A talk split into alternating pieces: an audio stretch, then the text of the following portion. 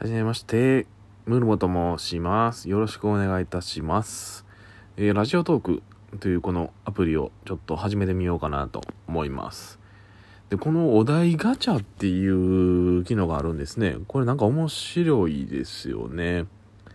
で、割と喋るのが好きなので、何話の人間なので、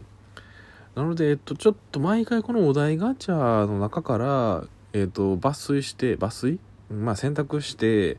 まあそれについてちょっと、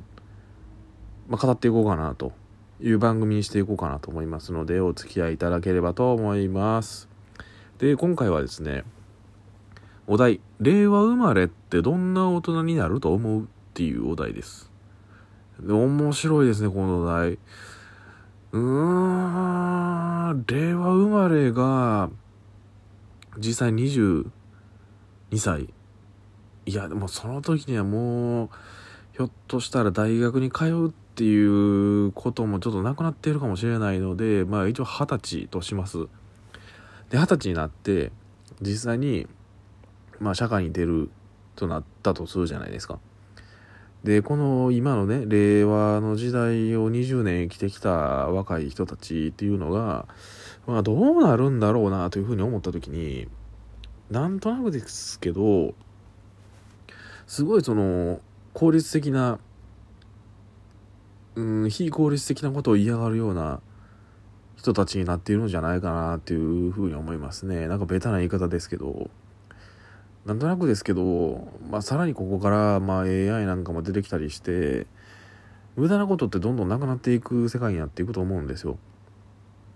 で、さらに、面白いことがどんどん増えていくと思うんですよね、これから。まあ、特にゲームとか、まあ、あの VR とかそのあたりが、一般的にもどんどん普及していって、まあ、今もだいぶ出てきてますけどね。で、多分、仕事っていうもののあり方もだいぶ変わってくるんかなと思うんですよ。うん、稼ぎ方っていうのも変わってくるでしょうしね。なので、ひょっとしたらその企業に勤めて、あの、サラリーマンとして、うん、今が当たり前のこの雇用形態っていうのもだいぶ変わってきてるでしょうし、いかにして遊ぶ時間を確保するのかっていうような大人になるんじゃないかなって思いますね。別にそれが悪いっていう話でもなくて、まあ、正直僕としてはそれはすごい羨ましい生き方なんですよね。うん、それができる可能性が非常に高いこの令和生まれっていう、あのーイニシアチブっていうのはすごい羨ましいなっていうふうに思いますね。うん。ま、僕昭和生まれなんですけど、まあ、昭和平成令和と、まあ、3つまたいでるわけですけどひょっとしたらこの昭和生まれの、まあ、僕みたいなおっさんがですねこの令和の時代を生き抜いてきたその若い人たちっていうのに果たして勝てるのかなっていうのもやっぱ思いますよね。うーんなんかすごいその合理的で賢くて、うん、そう効率のいいような生き方をしててで昭和の悪習慣みたいなものに毒されずなんでしょうその勉強っていうものもその能動的にやるようなうんなんかなんでしょうフットワークの軽い大人になるんじゃないかなっていうふうに思いますよね。うんまあ一時期ねその平成の時代にそのゆとり世代ゆとり世代みたいな感じで言われてた時代ありますよね。その若い人たちをちょっと舐める傾向にあるような時期があったと思うんですよ。うんあれはまあなんかものものすごいそうナンセンスな言い方だなっていうふうに思うんですよね。うんそのゆとりっていうんじゃなくて単純にその昭和の時代が当たり前であったその習慣っていうものがあのいかにあの愚かしいことなのかっていうのが単純に浮き彫りになっただけだと思うんですよね。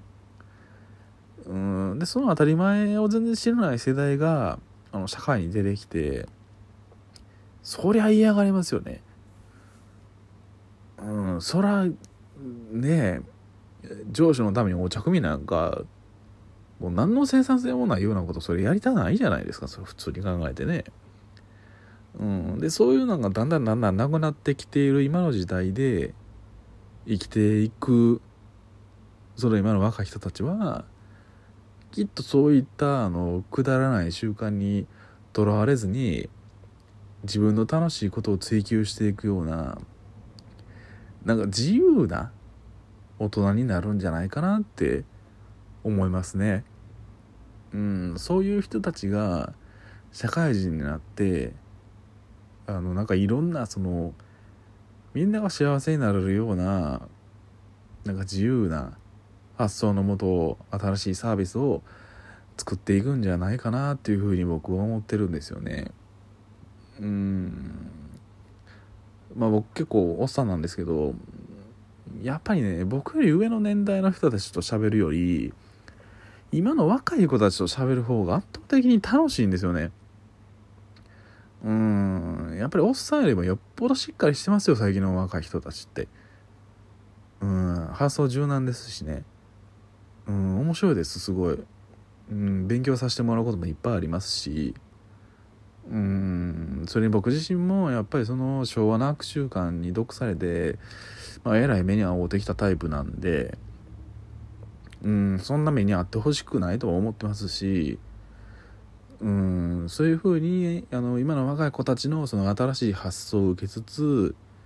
僕自身はその悪い習慣からどうやって身を守るのかっていうその経験談に基づくそのお話なんかもしてそのお互いにとってそのプラスになるような尊敬し合うような関係っていうのを20年後も築けたらいいなって思いますね。楽しみですね単純に。令和20年の大人とお酒を飲む瞬間が今から楽しみです。はい。こんな感じで毎回毎回ちょっとつらつらと語っていこうかなというふうに思っております。はい。じゃあ今日はこの辺でおしまいにしようかなと思います。最後までご視聴いただきありがとうございました。おやすみなさい。